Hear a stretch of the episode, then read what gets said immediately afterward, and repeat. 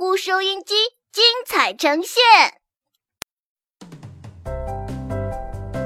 会跳舞的长袜子。仙鹤大姐是很爱漂亮的，她看见兔子小姐最近穿上了一双橙黄色的袜子，配上她白白的身子，显得非常好看。仙鹤大姐也想有一双漂亮的袜子，她来到青蛙婆婆开的袜子店，想买一双合适的袜子。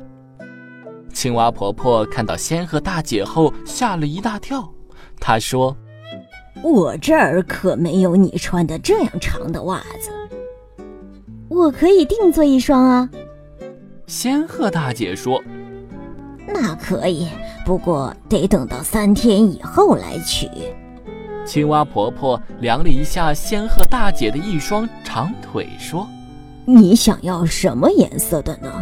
仙鹤大姐想了一下，说：“我看到河边有一根标杆，是来量河水涨落的。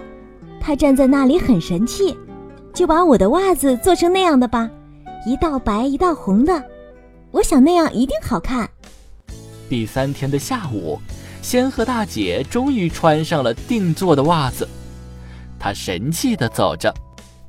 当他走过草丛时，看见猛妈妈。和他的儿子小猛仔正躲在草丛里，紧张地守候着。你们在等什么呢？仙鹤大姐惊奇地问。嘘，轻点儿。猛妈妈说：“我要抓一条蛇给我的小猛仔吃。当他知道了蛇肉的鲜美时，他以后就会自己去抓蛇吃了。是该教会小萌仔抓蛇了。这里的蛇干的坏事太多了。”仙鹤大姐说完，就迈开她的一双长腿走开了。你的长袜子真漂亮啊！仙鹤大姐的身后传来猛妈妈和她的小宝宝的赞扬声。谢谢你们，祝你们抓到一条大蛇。仙鹤大姐回头笑着说。仙鹤大姐穿着她的长袜子下河捕鱼去了。可是今天真奇怪。一条鱼也不到他的身边来。他饿得两眼直发花，腿也站累了。原来鱼儿看到前面多了一对会动的标杆，他们吓坏了，谁也不敢到这色彩鲜艳的标杆前来。仙鹤大姐觉得不对劲了，她把腿上的袜子脱了下来，放在草丛上晒着。这时的太阳好极了，等会儿她捕完鱼上岸时，就能穿上这晒得干干的、软软的袜子了。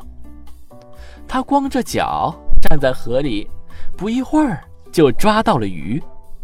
他扬起脖子，吃下了一条条味道鲜美的鱼。这时，远处出现了乌云，冷风吹起来了。还听到了隆隆的打雷声，天好像要下雨了。仙鹤大姐想上岸，穿上她的漂亮袜子回家。仙鹤大姐刚一上岸，就吃了一惊，他简直不相信自己的眼睛。他看见自己那一双漂亮的长袜子突然在草地上一上一下扭动起来。也许是他们觉得太冷了吧，两只袜子竟然直起身子跳起舞来，这让仙鹤大姐目瞪口呆。仙鹤大姐在河边屏住气，看了很久，直到两只袜子扭得很起劲的时候，被草丛中的一块石头绊了一下，摔了个跟头。仙鹤大姐这才发现。每只袜子筒口露出一截花花的尾巴梢，啊！仙鹤大姐终于明白了，是两条蛇，两条长长的蛇。也许是感到身子太冷了，它们钻进了这两只被太阳晒得暖烘烘的、干干的长袜子里，在里面快乐地扭动起来。太好了，来的正是时候。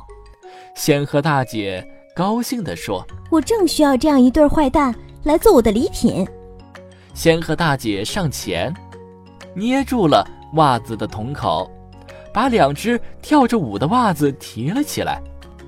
长袜子还在他手中不停扭动着。仙鹤大姐提着袜子来到草丛边，猛妈妈和她的小萌仔还在专心地守候着呢。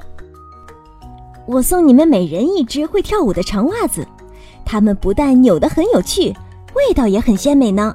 仙鹤大姐笑着说：“什么？让我们来吃你的长袜子？”小萌仔有点闹不清楚，但他们看到长袜子在草地上扭动跳舞时，就明白是怎么一回事了。仙鹤大姐只穿着鞋子回家了。她一步一步走在细软的草地上，觉得舒服极了。当她趟过一条小溪时，竟然又捉住了一条大鱼。